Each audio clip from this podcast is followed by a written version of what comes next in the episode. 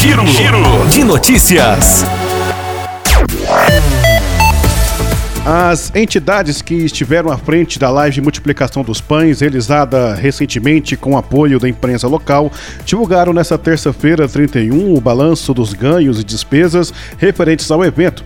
A transmissão aconteceu pelas redes sociais das rádios Paranaíba FM e Máximos FM, no Salão Verde do bairro Progresso.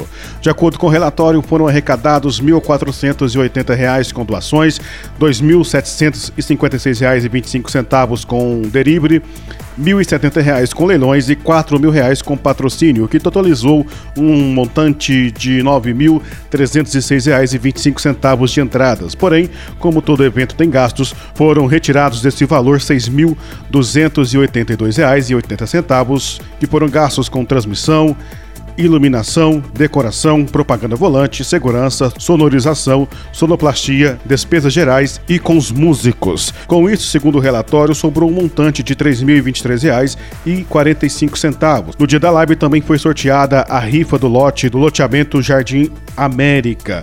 As vendas das rifas havia sido paralisada há algum tempo e a comercialização dos bilhetes foi retornada neste ano.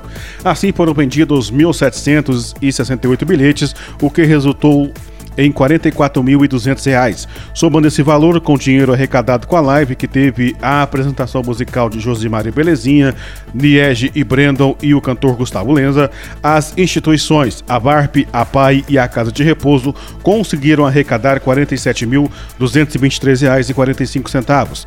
Esse valor, no entanto, foi dividido entre as três instituições, sendo que assim ficou estabelecido. A VARP ficou com R$ 20.691,15, a Casa de Repouso com R$ 11.416,15 e a PAI com R$ 15.116,15. Os responsáveis pelas três instituições agradecem todas as pessoas que de alguma forma contribuíram para o sucesso da live e com a venda dos bilhetes. Rio Paranaíba registrou mais oito casos de Covid-19 nesta terça-feira, após alguns dias registrando poucos casos. De acordo com as informações do boletim epidemiológico divulgado pela Prefeitura da cidade, o número de casos confirmados subiu para 1.435 e o número de recuperados para 1.385. Neste momento, então, há 15 pacientes isolados. A equipe de saúde monitora 44 pessoas e uma aguarda o resultado do exame. Ninguém está internado. Já foram descartados 3.203 exames e 7.056 pessoas tiveram alta da quarentena. O governo do estado investiga quatro mortes em decorrência da doença no município. Em Guarda dos Ferreiros, os casos não tiveram alteração. O número de casos confirmados permanece em 416 e o número de recuperados em 411, sendo, portanto, cinco pessoas isoladas em suas casas. Ninguém aguarda o resultado do exame naquela localidade. O delegado titular da Polícia Civil de Carmo do Paranaíba alerta a população em geral sobre o aumento do número de estelionatos na cidade. A autoridade policial diz que uma das ações que está acontecendo no município e no Alto Paranaíba é o crime chamado de falso sequestro. Ele conta que nesse caso os criminosos ligam para um determinado familiar, na maioria das vezes para o pai, repetindo um gesto comum que já vem de muito tempo atrás. Segundo o delegado, de forma geral, os criminosos vão ligando até conseguir que alguma pessoa caia no golpe. Os indivíduos ligam um telefone fixo ao celular da vítima e quando o familiar, o qual eles dizem ter sido sequestrado, não se encontra junto com os parentes, os bandidos entram em ação. O primeiro passo é tentar causar terror e convencer com que realmente estão com a pessoa sequestrada, fazendo com que o suposto membro da família fique apavorado. Nesse momento, eles já sabem também o nome do familiar que supostamente foi sequestrado. Em seguida, os golpistas colocam uma pessoa na linha que, com os gritos, pede socorro.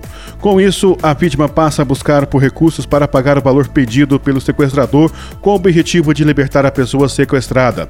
O delegado disse ainda que, numa possível ocasião dessa natureza, a melhor atitude a tomar é entrar em contato com com o parente antes de tomar qualquer atitude. Mas no caso que seja realmente sequestro, a pessoa deve entrar em contato com a polícia pelos números tanto da Polícia Militar quanto da Polícia Civil, diz o delegado.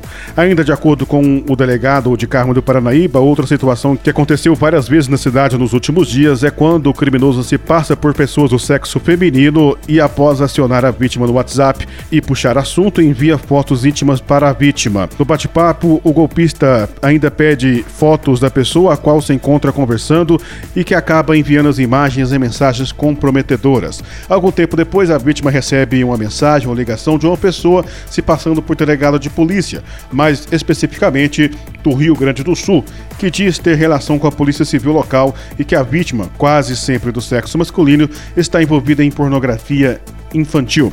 Então, o falso delegado diz que a menor quer fazer um acordo e pede uma quantia em dinheiro para que a vítima não seja presa. O delegado Dr. Igor finaliza dizendo que não existe nenhuma ação policial feita por Instagram, e-mail, Facebook ou WhatsApp. Caso algum cidadão passe por essa situação, a ação é golpista.